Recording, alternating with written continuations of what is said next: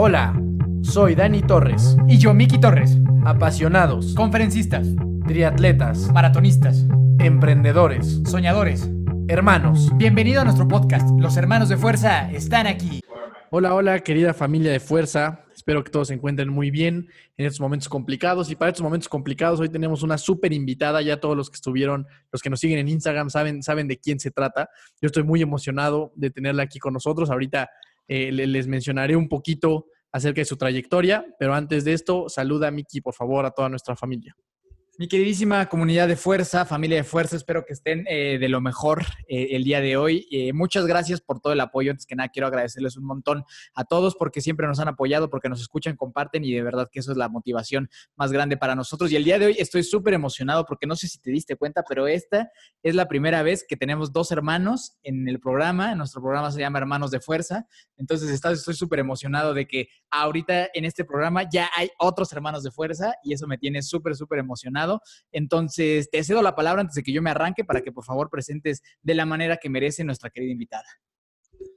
Pues así es. Hoy tenemos con nosotros a Iridia Salazar Blanco. Yo espero que todos ustedes la conozcan y si no la conocen de verdad, están muy mal y los invito a que la, que la busquen porque es de esas personas que México debe estar orgulloso. Ella actualmente es presidenta de la Academia de Formación Iridia Salazar, es licenciada en psicología, así como mi hermano, comentarista en, en ESPN.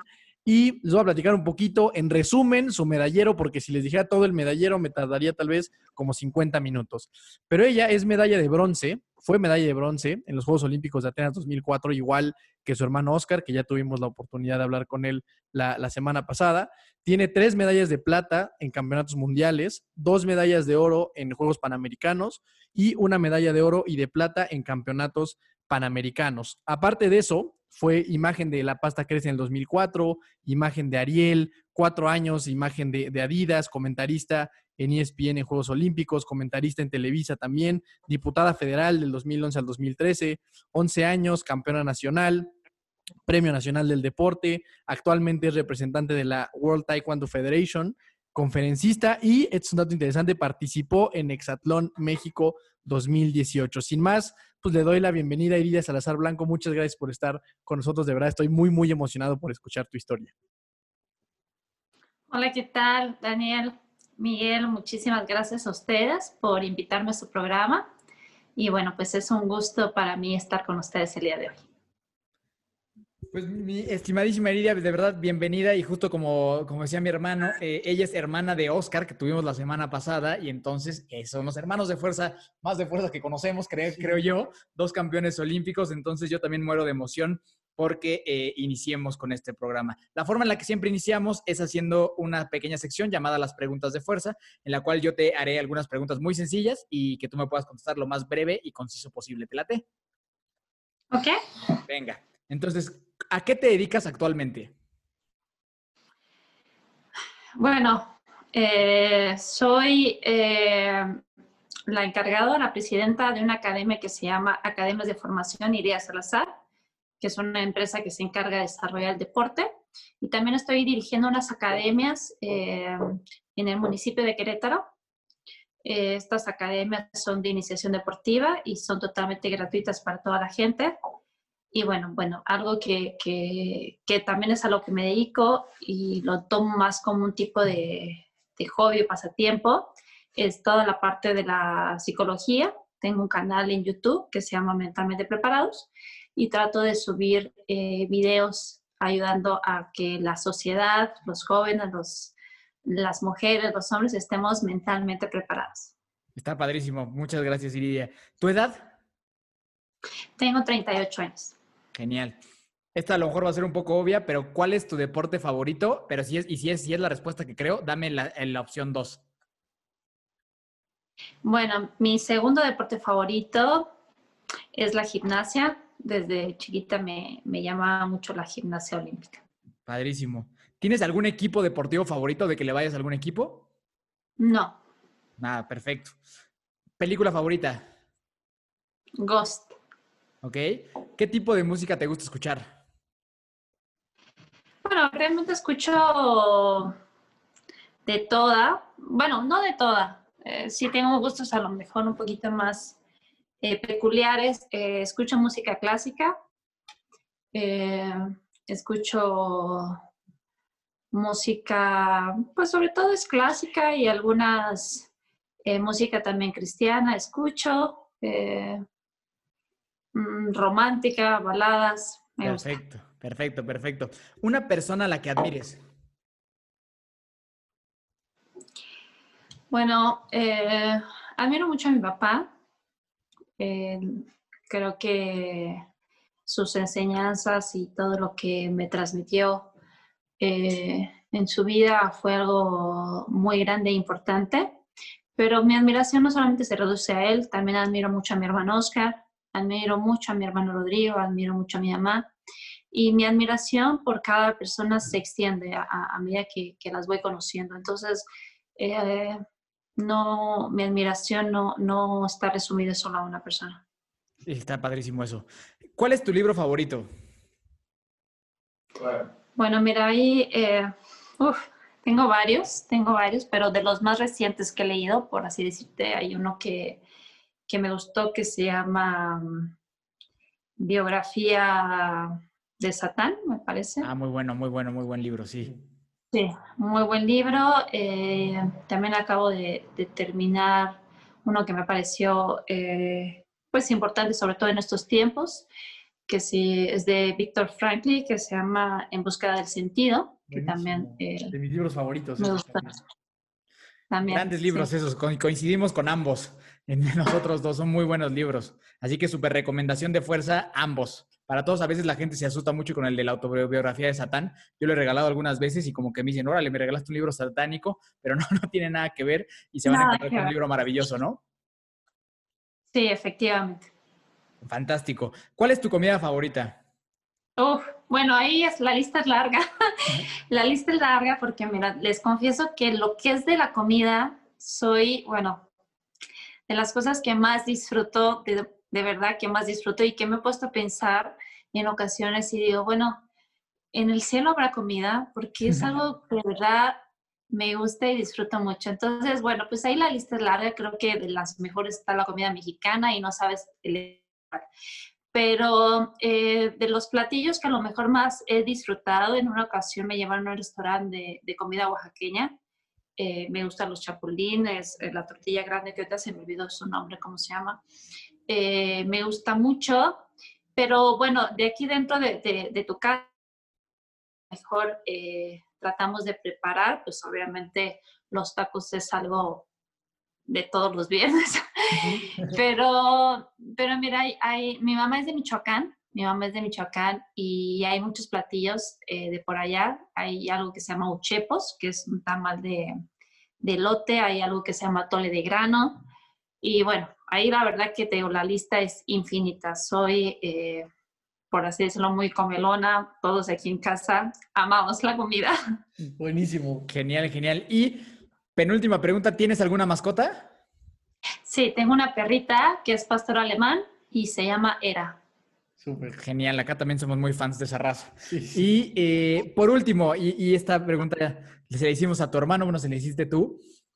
¿Qué tanto miedo da justamente practicando taekwondo, el que en una de esas te vayan a meter un golpe que de plano te vaya a dejar súper noqueado, ¿no? Porque creo que es algo que a lo mejor personas como yo que no practico el, deporte, pues digo, yo creo que tendría mucho miedo de pararme enfrente de alguien que me quiere dar un moquete, ¿no? Entonces, justamente eh, esa misma pregunta se hicimos a tu hermano. ¿Te, daba miedo, te da miedo, te, te, sigue dando miedo cuando, cuando practicas o es, es algo del deporte o ya de plano, pues no?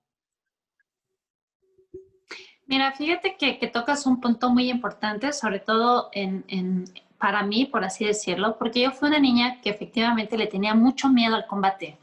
El combate era como algo que, híjole, trataba de evitarlo y que de una u otra manera eh, mis padres encontraron la manera de motivarme, ¿no? De, ver, de, hacer que mi motivación creciera por arriba de mis miedos.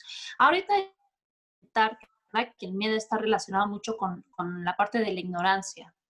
Eh, ¿Qué pasa? Pues obviamente que cuando yo salgo a competir, no pienso en que me puedan pegar porque estoy enfocada en lo que yo puedo hacer.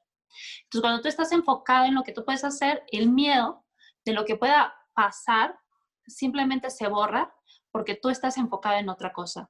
Eh, sí, soy de la idea que, que lo que que lo que piensas atraes. Entonces, obviamente, si entro a una competencia pensando en que me pueden pegar y me, o pueden hacer esto, pues obviamente, seguramente va a pasar, ¿no? ¿Por qué? Porque estoy atrayendo o, provocando ese suceso. Entonces, bueno, eh, respondiendo a tu pregunta, sí, tuve miedo en mis inicios. Eh, el combate eh, no era nada fácil y considero que, que para ningún niño es, porque de por sí era un deporte que era un alto grado de disciplina, donde el profesor te pegaba. Nosotros crecimos con una con, un garrote. Mi papá tenía colección de garrotes, pero había uno en particular que tenía la palabra vitamina. Entonces, cada vez que nosotros no entrenábamos fuerte, nos decía, les hace falta vitamina. Y bueno, la vitamina era darte un, un palazo en las pompis, ¿no?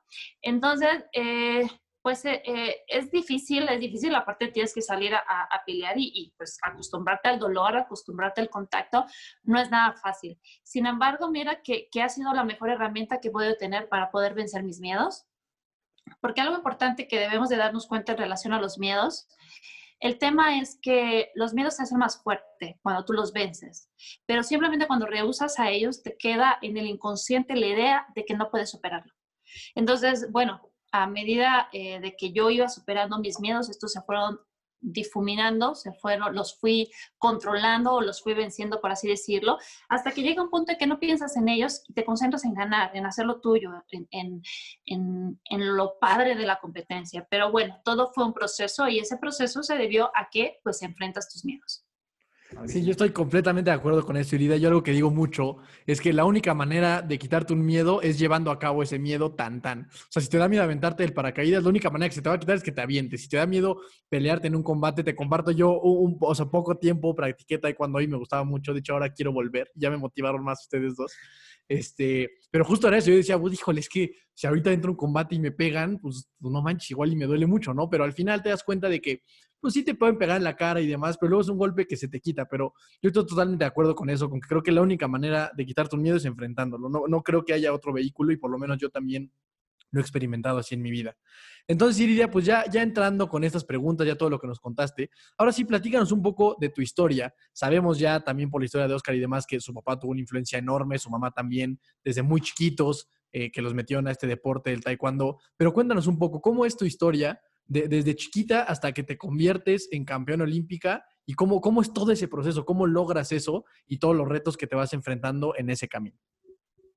Mira, este camino, sobre todo del periodo de que tú mencionas, eh, Daniel, creo que es uno de los periodos más importantes y fundamentales en la carrera deportiva de cada persona. Te explico por qué, porque nosotros iniciamos a los cinco años de edad y, te voy, y, y, de los 5 años a los 15 años, que fue cuando yo ganó mi primer selectivo eh, nacional, pasaron 10 años. 10 años donde absolutamente todo lo que tú obtienes, todos los logros que tú alcanzas, todos los, los retos que tú superas son totalmente personales, propios y nadie se entera. Entonces, en este proceso donde tú tienes que estar trabajando, trabajando, trabajando, trabajando y no y en, y en cierta manera pues no está ninguna competencia, ninguna medalla, ningún logro, ninguna gira, ningún eh, viaje que, en cierta manera pueda motivar tu, eh, pueda motivarte o estimularte para seguir practicando, es muy importante eh, ver la manera, que en este caso fueron mis papás, ver la manera de seguir siendo perseverante y persistente en, en, ese trabajo, ¿no? Es la edad en la que muchos jóvenes desisten. ¿Por qué? Porque imagínate, entrenar 10 años de tu vida sin, sin, tener a lo mejor nada que te ratifique en cierta manera, porque ya cuando entras a la competencia, claro que te motiva el viaje, claro que te motivan las competencias, claro que te motiva la beca, claro que te motiva eh, los comerciales, ya empieza como que un estímulo que, que va haciendo que esto funcione, pero anteriormente es puro amor propio, puro orgullo, puro compromiso, puro deseo personal y, puro reconocimiento de saber que tú puedes y que no te tienes que dejar por, eh, vencido. Y en este lapso creo que se desarrolla lo que es la fuerza de voluntad. Pero la fuerza de voluntad, cuando va encaminada, no a resistir, sino a trascender, que son dos cosas totalmente distintas. Cuando tú resistes y resistes y resistes y resistes, te mantienes estático y no hay ninguna fuerza de voluntad ahí. La fuerza de voluntad es cuando tú día con día te esfuerzas por ser mejor, por ir eh, más allá de tus propios límites, que eso es en el periodo en el que es difícil. ¿Por qué? Porque debes de ser constante, constante por amor a ti, por saber que tú puedes dar más, por saber que tú puedes llegar más lejos. Entonces, bueno, pues ese periodo, como todo, fue complicado, fue difícil, porque aparte eres una niña o era una niña inmadura, eh, que lo que quería era jugar, obviamente. Eh, mis amigos me decían que cómo era posible que me gustara el taekwondo eh, y muchas cosas. Y, y, te ven golpeadas, y te ven con moretones y te hacen como o sea, no lleva una vida normal, ¿no? Sin embargo, ahorita me da tanta risa porque entendemos que vida normal es una vida pasiva. De acuerdo. Y la vida normal no es una vida pasiva. Una vida pasiva sería una vida anormal. ¿Me explico? Una vida normal es una vida de lucha, de lucha con un objetivo. Vuelvo a lo mismo. No es, no es sacrificar por sacrificar, no, no es sacrificar o es encaminar ese esfuerzo para un objetivo mayor. ¿Me explico? Entonces yo quería mi sueño era mucho más grande que el que lo tenía a lo mejor la mayoría de mis amigos que tuvieron. Y tenía que, poderlo invertir así, ¿no? Entonces, bueno, pues mis inicios fueron así, con miedos, con complicaciones, adaptándote, llevando una vida aparentemente anormal eh, con el resto de tus compañeros, el resto de tus amigos, primos, sobrinos. Eh, y es complicado, es complicado al principio, porque obviamente tú eres niño y la influencia que genera la sociedad alrededor, pues Mm, no eh, te sientes en, ocasiones inadaptado, ¿me explico? Pero cuando una vez superas esto, te das cuenta de lo maravilloso eh, de, eso que hayas desarrollado, ¿no? Que en este caso, eh, lo que te comento de la fuerza de voluntad. Entonces, bueno, a mí me motivaron mucho mis hermanos, me motivaron mucho mis padres. creo que, si ya lo mencionó, a lo mejor mi, mi hermano lo vuelvo a mencionar.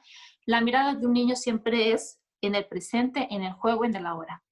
Sin embargo, mis padres me ayudaron a ver que yo podía ser alguien más de lo que yo podía imaginar en ese momento. Y cuando ves algo de lo que tú puedes ser, obviamente tu vida cambia.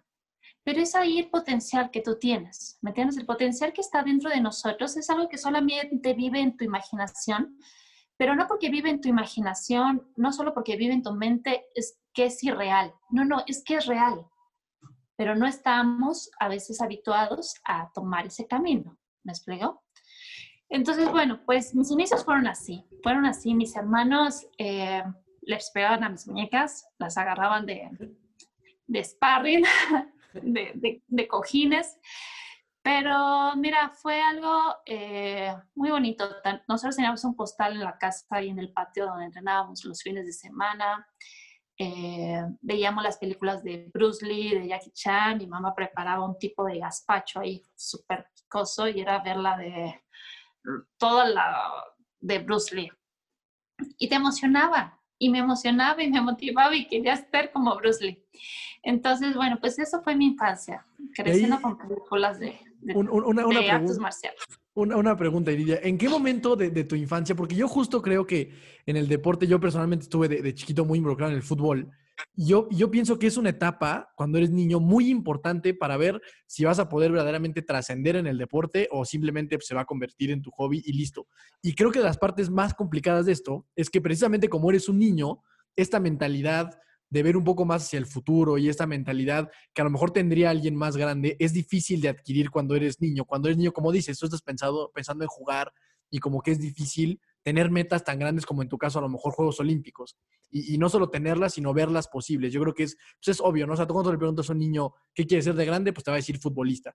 Pero yo creo que son muy pocos los que verdaderamente tienen esa capacidad mental de decir, o sea, de verdad creo que voy a ser futbolista. Entonces, en tu caso, ¿como en qué edad y en qué momento fue cuando dijiste, ok, voy a ir a Juegos Olímpicos, voy a ser ganadora eh, de Panamericanos, voy a ir a Copas del Mundo. ¿En qué, en qué edad en qué momento lograste descubrir que, esto iba a ser tu, camino?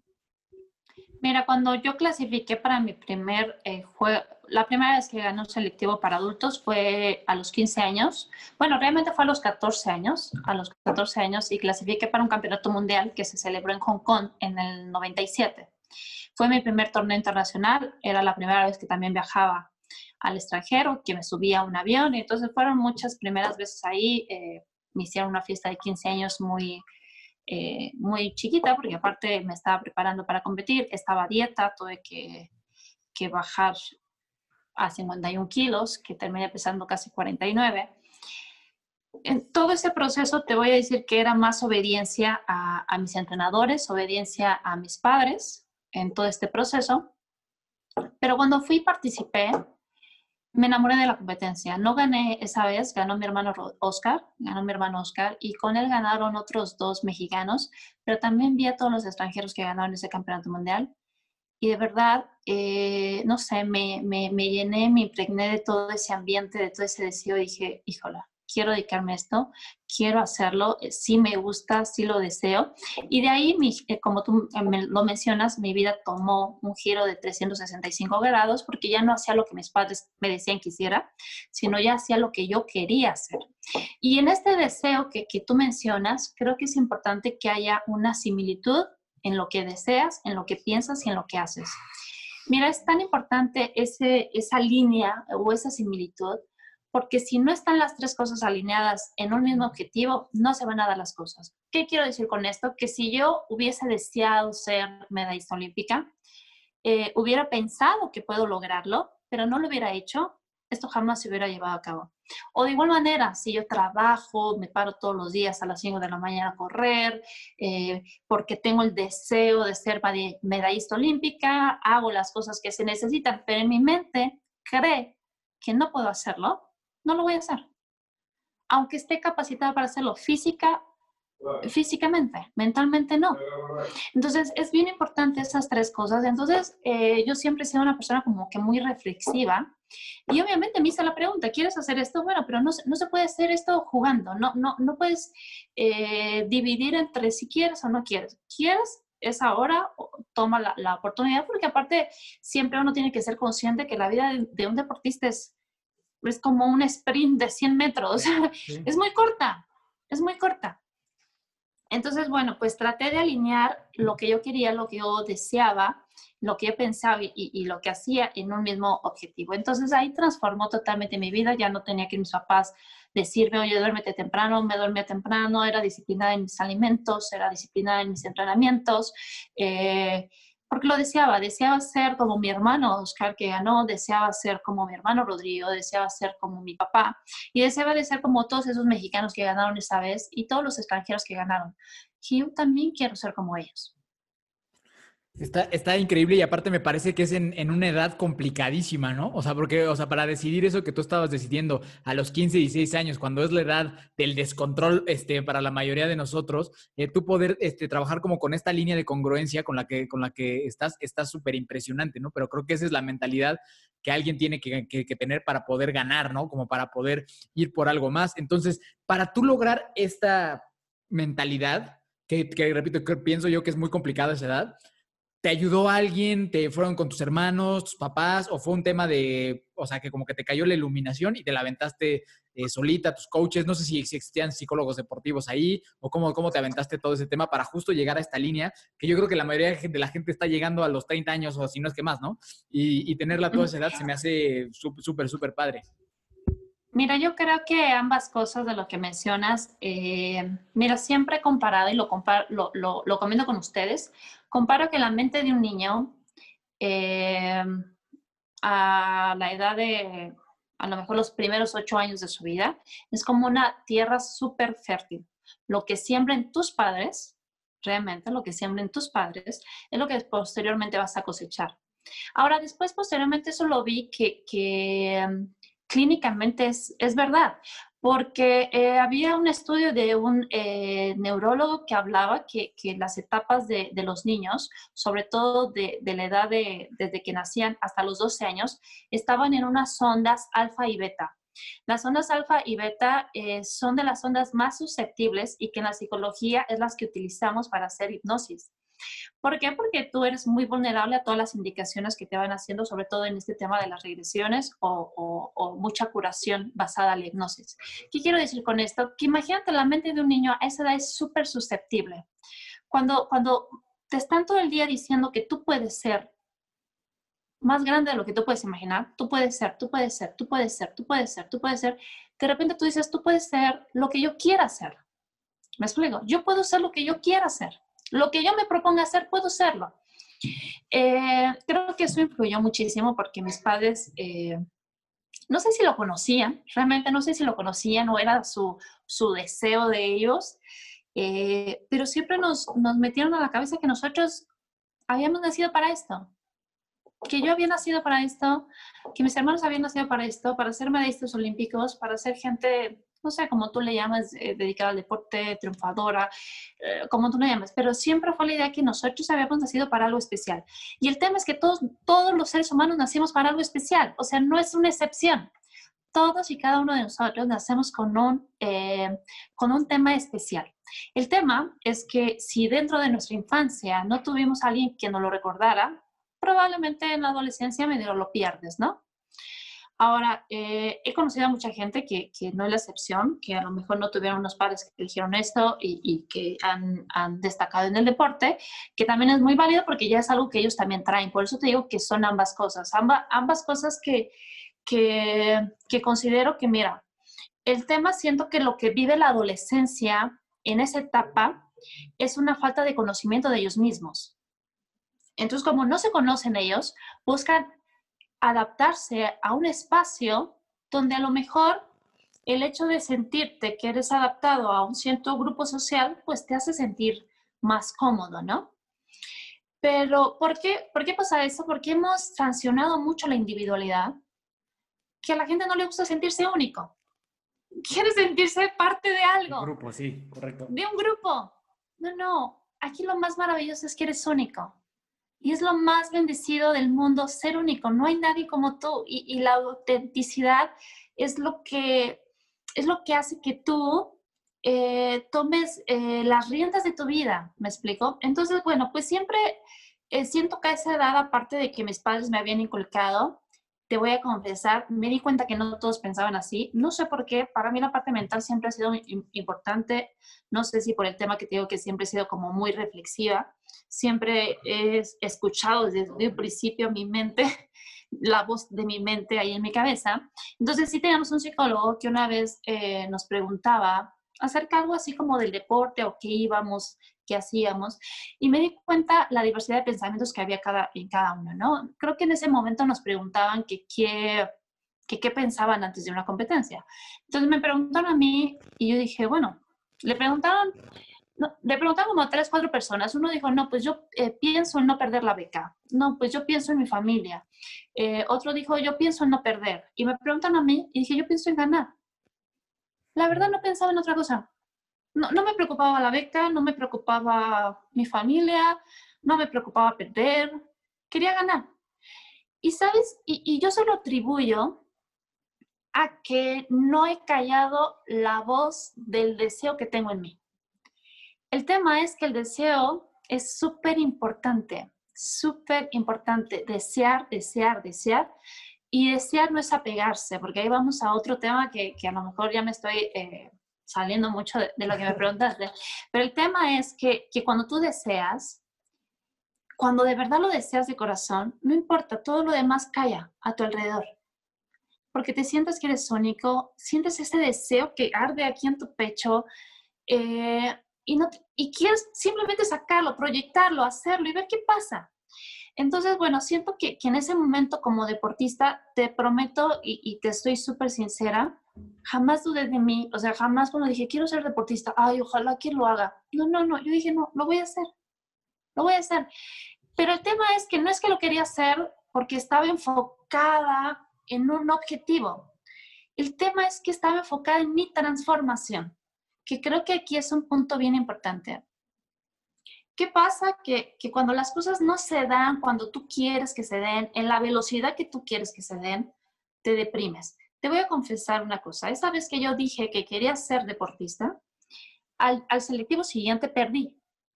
No gané. Al selectivo siguiente perdí. ¿Qué indica esto? Que estuve todo un año fuera de la selección nacional. Fui, gané el siguiente selectivo, me llevaron como a tres abiertos y todos los perdí. Y a lo mejor podía haber yo dicho, híjole, esto no es para mí. Claro. No, a ver, dije, Iria, ¿qué está pasando aquí? ¿Tú quieres esto? ¿qué está pasando? Porque te cuestionas, ¿no? Dices, híjole, perdí y volví a perder y volví a perder y volví a perder, pero nunca tomé esa, esa derrota como, que alguien, como algo que me dijera, hey, no es por ahí, salte. Entendí que lo más importante no es el, el resultado, sino es el proceso. Dije, me estoy transformando. Me estoy transformando en la persona que yo deseo. Y eso no es de la noche a la mañana, lleva un proceso. Entonces, cuando empecé a disfrutar el proceso, en concentrarme en mí, voy a trabajar más fuerte, voy a hacer esto, voy a hacer esto, en mí, en mí, en mí, en mí, en mí, los resultados se fueron dando. Y creo que esto también fue como la clave del éxito para no quedarme con un resultado, ah, ya gané el campeonato mundial, ah, bien, o ya gané la Copa del Mundo, ya gané Juegos Olímpicos y me olvido de todo. No, no, fue como, ok, pero sigo en el proceso, sigo en el proceso, sigo en el proceso, a pesar de que, bueno, empezaba a tener resultados, me enfocaba en esa transformación. Está, padrísimo, Yo, yo, estoy, yo soy fan de, la mentalidad. Para mí el tema también de la, reflexión y la mentalidad y la, y la, capacidad que tienen tus propios pensamientos siempre se me ha hecho algo impresionante y que creo que la gente que logra conseguir cosas tiene justamente eso, ¿no? Esta capacidad de pensar de una manera, eh, no es llamarlo especial o diferente, por lo menos la capacidad de reflexionar. Entonces, ¿cómo es ahora sí, Iridia? Ya, ya nos contaste cómo es todo este proceso desde que eras pequeña, todas estas derrotas que tuviste. ¿Cómo es el proceso de llegar a Juegos Olímpicos, de llegar a esta meta que la mayoría de los atletas tienen.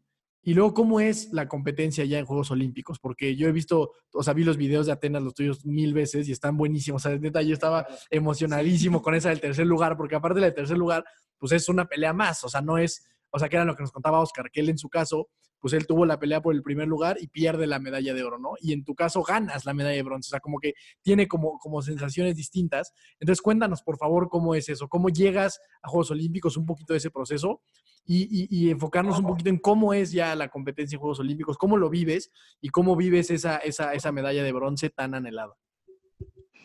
Bueno, mira, para el proceso de Juegos Olímpicos es complicado, seguramente mi hermano a lo mejor ya se los comentó, pero el tema es que de 10 categorías que hay de mujeres y de 10 que hay de hombres se reducen a 5. De esas 5, cada país solamente tiene derecho de llevar a dos participantes a un campeonato mundial a clasificar o a un campeonato panamericano a clasificar. Actualmente, como está el taekwondo, eh, en estos momentos eh, hay las primeras 10 personas, me parece, del ranking se clasifican automáticamente. Yo toda mi vida eh, de, mi carrera deportiva estuve entre el 1 y entre el 2, entre el 1 y el 2 del ranking eh, mundial.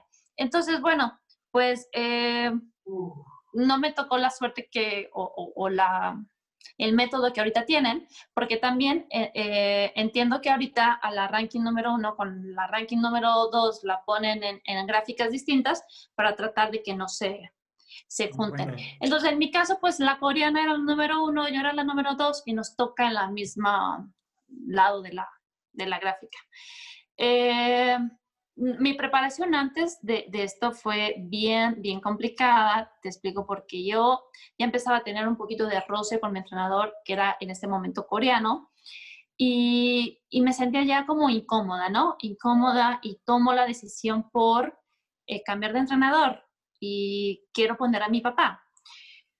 Y bueno, pues la gente empezó, todos los directivos dudaban un poquito, me apoyaron, obviamente, y se los agradezco mucho, pero dudaban por el tema de que era mi papá y tal vez creían que, que pues que mi papá podría consentirme o no podría exigirme. Claro que obvio no conocía a mi papá porque mi papá era todo lo opuesto a eso, era, tú eres mi hijo, te exijo tres veces más, aunque no pudiera entenderlo al principio como, como hija.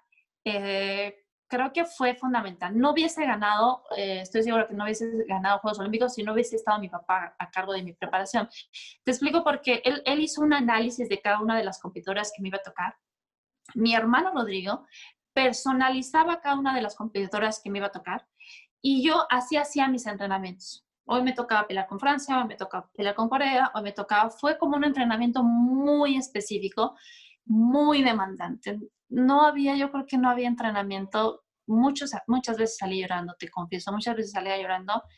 Mi pulso subía a 210 eh, pulsos por minuto. Estaba agotada. Eh, mi hermano creo que tenía 0% de grasa, que tampoco es bueno no tener nada de grasa. Yo tenía creo que como 4% de grasa. Eh, desarrollé muchísima fuerza. También hubo otro profesor que era Humberto Inguanzo, que estuvo también de la mano trabajando con mi papá, que hicieron un plan perfectísimo, como que toda la parte de la metodología también eh, fue muy apoyado por este profesor cubano. Y bueno, pues obviamente me pusieron súper fuerte, tenía las piernas súper fuertes, los brazos súper fuertes, eh, mi psicólogo pues ahí trataba de ayudarme en toda la parte mental, mi hermano me motivaba, mis padres, todo, todo era como que mucho, mucho, mucho, mucho, mucho, ¿no? Este, pero mientras eso que, que todo el mundo te va cargando, tienes que tener como, ¿no? Como, a ver, me mantengo tranquila, me mantengo tranquila, me mantengo estable, porque no puedes desbordar tus emociones. Entonces, bueno, pues todo ese tiempo, eh, mm, si te enseño mi cuerpo, o sea, hubo momentos en que de verdad me tomaba fotos porque no podía creer lo golpeada que estaba. No había un lugar donde no tuviera moretón, o sea, estoy morada, en todos lados en todos lados y me tomaba fotos y decía, no, es que esto, esto lo tengo que recordar porque estoy, estoy golpeada, ¿no? O sea, estoy muy, muy este, moreteada creo que como dos veces tengo una primita más chica que yo que, que, se dormía conmigo y me decía, Iria, te voy a mandar a hacer una limpia porque te la paso saltando todo el tiempo. Hasta en sueños yo entrenaba, ¿no? Hasta en sueños yo entrenaba. Cuando llegaron los Juegos Olímpicos, bueno, pues toda mi familia estaba realizada. Imagínate, no, no, o sea, yo no quiero, ahorita que soy mamá, no, no me imagino qué emoción sentían mis papás que desde niños nos habían dicho que nosotros podíamos ir a Juegos Olímpicos. y, que en ese momento estábamos en Juegos Olímpicos. Estaba ahí mi mamá, mi tía, mi hermano, estaba mi papá como coach, era como que pues todo el mundo estaba wow y mi papá enfocado, mi hermano enfocado y yo enfocada. Y mi familia, bueno, ya felicitándome, ya, oye, no, mira, padrísimo, aquí Atenas, increíble. Y el tema es que te platico que el taekwondo era de los últimos días. Entonces, bueno, el 90% de la vida estaba en fiesta ya. ya, ya, habían terminado todo el mundo, un relajo por ahí. Y tú te tenías que mantener enfocado, firme, concentrado en lo que tú tenías que hacer. Entonces, ¿cuánto, bueno, tiempo, ¿cuánto pues tiempo antes de tu competencia llegan a Atenas? O sea, como que cuánto tiempo antes te tocó aguantar ahí justo eso. Estuve yo en, Atenas, estuve en una isla eh, casi un mes antes que se llama Chalkidike, pero una semana antes te vas a la villa. Ok. Entonces, una semana antes estuve en la villa eh, entrenando y viene el proceso del pesaje, viene el proceso de la gráfica y dura también otros cuatro días la competencia. En el primer día participaba mi hermano, en el segundo participaba ella. Entonces, bueno, eh, ya a esas alturas yo no dormía. O sea, si dormía cinco horas era, era mucho. Según yo no estaba nerviosa, me veo en las fotos, en el video digo, obvio, estaba muy nerviosa. Eh, pero estaba yo creo que más nerviosa como que muy comprometida conmigo, ¿no? No, no me podía permitir menos. Entonces, bueno, pues me toca la gráfica con la coreana, que es, eh, pues era la, primera del ranking y que en un campeonato mundial ya nos había tocado hacer la final y que me había ganado, ¿no? Y dije, bueno, en este momento yo le voy a ganar. O sea, mi, mi, mentalidad era voy por el oro, voy por el oro, voy por el oro. En los últimos que 30 segundos del round, en los últimos 30 segundos del round, no sé, se gira todo así y me gana por un punto, de que yo iba ganando 2-0. Y dije, bueno, no te puedes lamentar porque tengo otras dos peleas más por hacer, ¿no? Ya había hecho tres y ahora tengo que hacer otras dos. Entonces dije, bueno, pues no me puedo lamentar, no puedo estar ahorita salir llorando, quejándome, era como perdí, olvídalo a lo que sigue, ¿no? Lo borré, lo que sigue. Entonces recuerdo que mi hermano Rodrigo, que es mi hermano del medio que estaba aquí, me llamó por teléfono, olvídalo, no pasa nada, concéntrate, vamos por el bronce. Y lo tienes que hacer así. Me explico, lo tienes que hacer así porque si no, no, no hubiera podido salir para el bronce, estoy segura. O no hubiera podido ganar el bronce. Entonces, bueno, pues eh, le ganó ya en la, en la, en la, en la ronda de repechaje, peleó con Italia, le ganó a la italiana, que en paz descanse, también se, no tiene muchos años que, falleció, lamentablemente, y luego peleó con, con este, España, que es para la medalla de, de, bronce. La española que yo la tenía súper estudiada y, todo ese tema, pues, ¿qué pasó? Que, este... Una, una pregunta, perdón por interrumpirte. ¿Cómo, cómo entras a esta, a, esta, a esta pelea por el bronce? O sea, ¿cómo es esta plática con, con tu papá, que me imagino que debe ser, o sea, un momento muy, muy impresionante de, de- de motivación? O sea, ¿cómo es entrar a decir, porque aparte de los rounds de taekwondo, o sea, es nada, o sea, estás a minutos de hacer historia o pues de regresarte a tu casa, ¿no? ¿Cómo, cómo entras tú a, esa, a, esta, a esta última pelea por el bronce? Y justo también como que agregar que me imagino que ya estabas muy... Oscar había ganado el día anterior, ¿no? O sea, tu hermano había ganado el día anterior, entonces supongo que eso también ha de haber sido pues, una motivación extra, ¿no? Yo también vi los videos y veo que Oscar está ahí Sí, en la está grada. buenísimo. O sea, como que está en la grada. No, está súper llorador ese tema. Entonces, por favor. Sí, sí, sí, mi hermano ya había ganado eh, y pues mi papá se tuvo que regresar, mi papá y, mis pap- mi mamá y todos, pues nadie se pudo festejar ni nada porque al día siguiente era yo, entonces mi hermano pues estaba ahí este, también pues sin dormir, supongo, porque se fue a las entrevistas y llega ahí al día que yo, que yo compito.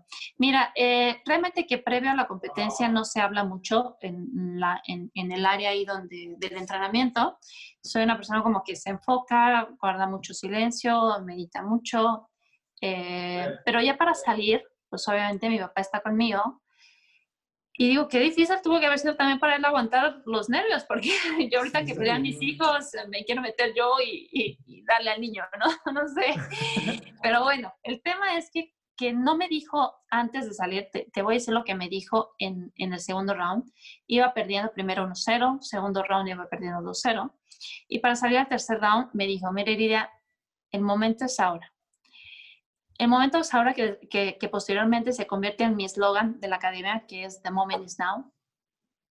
Eh, me dijo, el momento es ahora. ¿Quieres pasar a la historia? Es ahorita. Ya no hay un mañana, ya no hay un después, es ahora.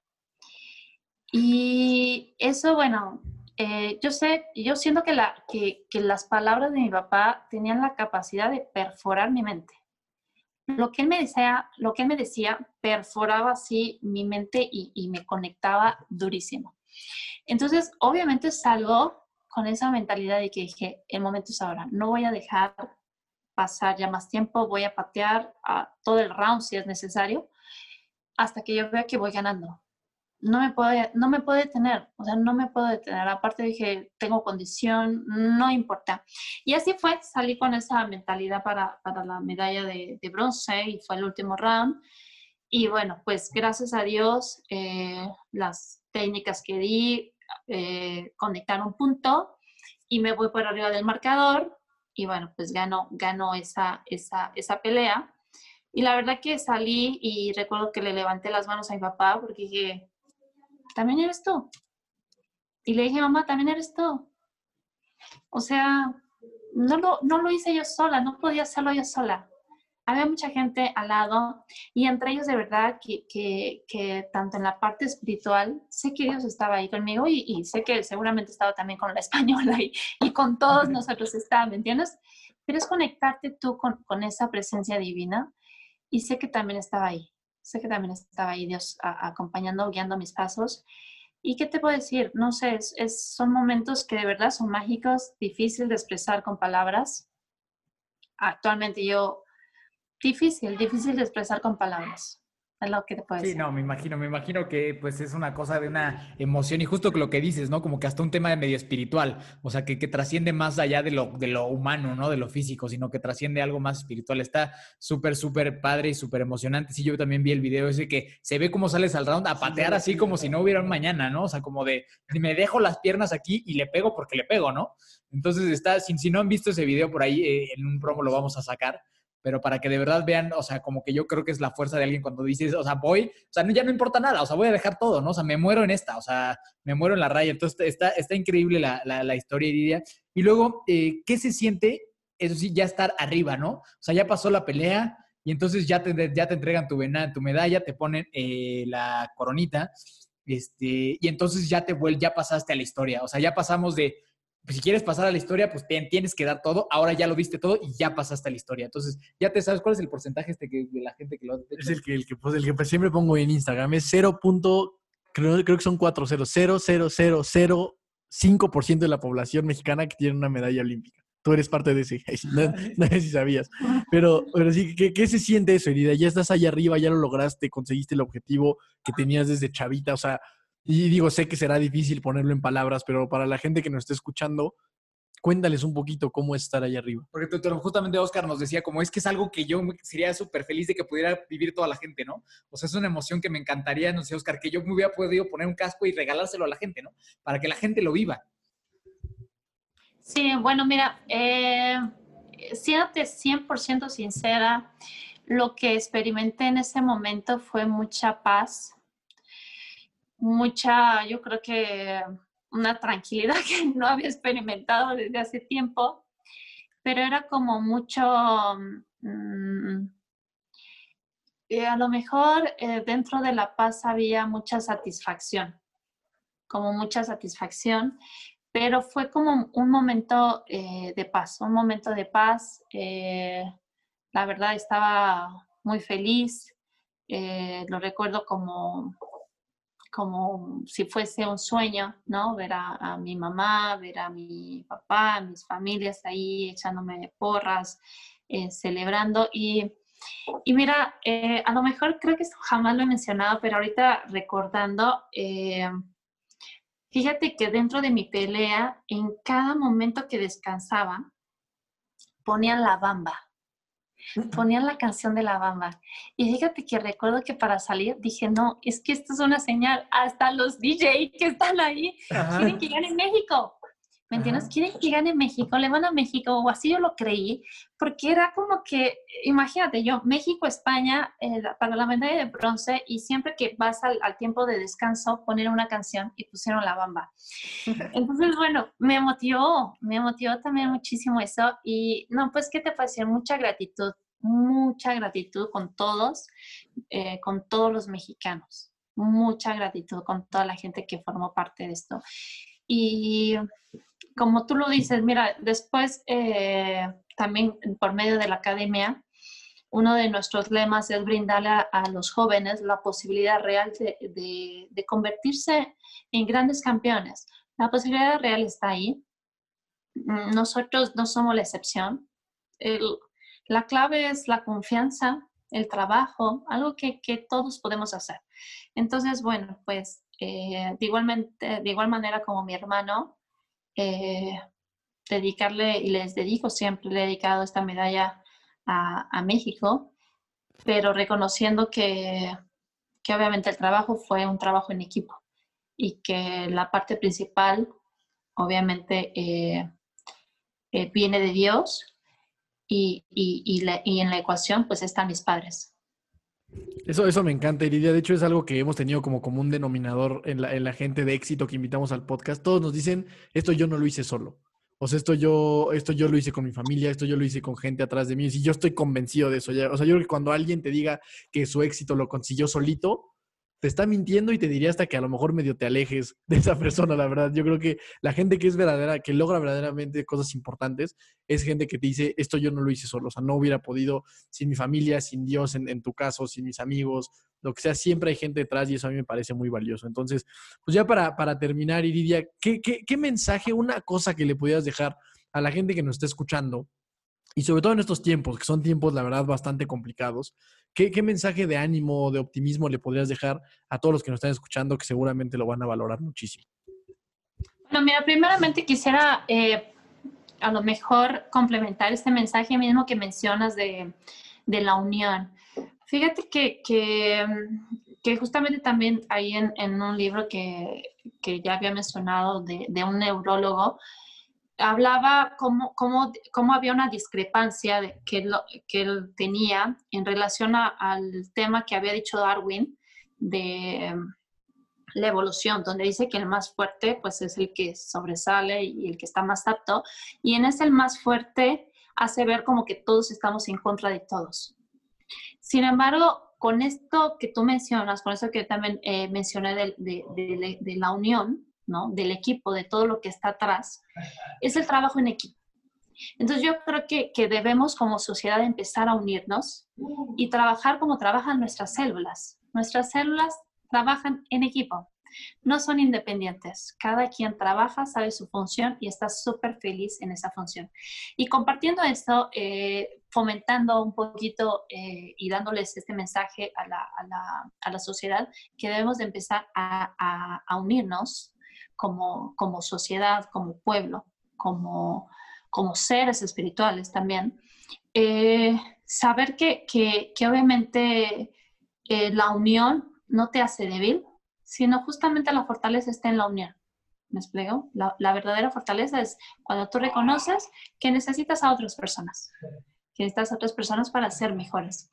Y considero que el trabajo, que el trabajo es simplemente la, la oportunidad de poder compartir con los demás los dones que Dios te dio y dones que te dio para compartir, no para retener. Entonces, bueno, pues eh, considero que, que, en la medida que podamos entender de una mejor manera esto, la sociedad mejor, mejorará. Tenemos que tener cubrebocas no para cuidarnos solamente nosotros, para cuidar también al que está enfrente de mí. Tengo que lavar las manos, no para cuidarme a mí solamente, para también cuidar a la gente que, que está a mi alrededor.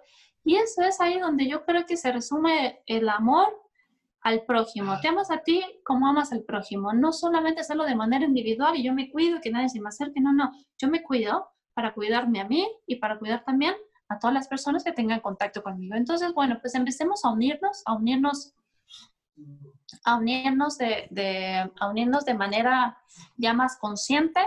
Y bueno, pues ese es mi mensaje y que siempre, siempre recuerden que aunque nosotros creamos que todo esto es un caos, Realmente hay alguien que tiene el control de todo y esa persona es Dios y debemos de confiar.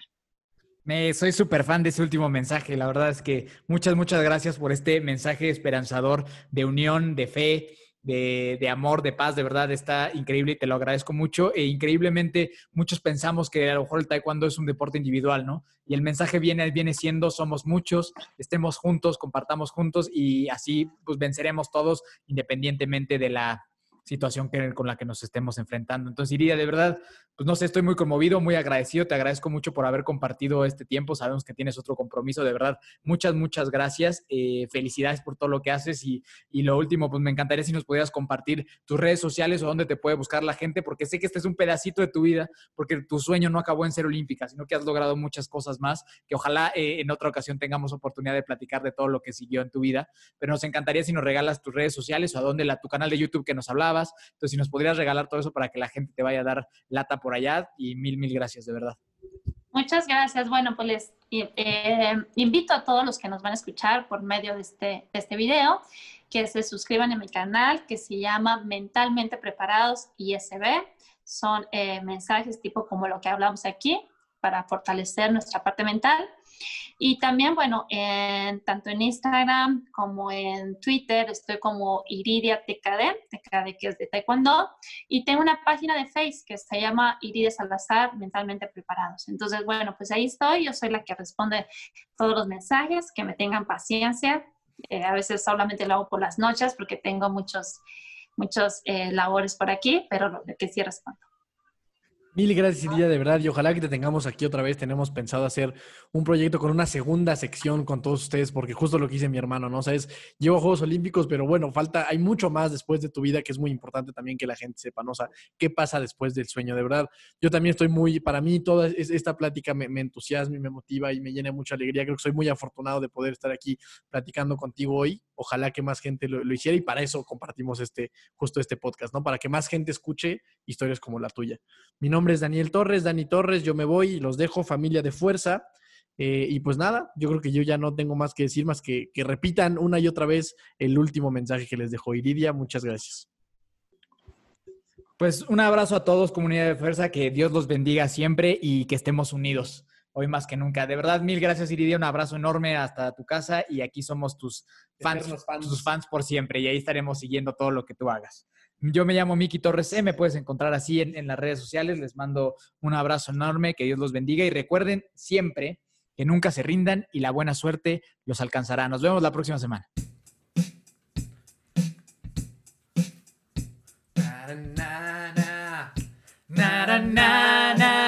Hey, hey, hey. Adiós.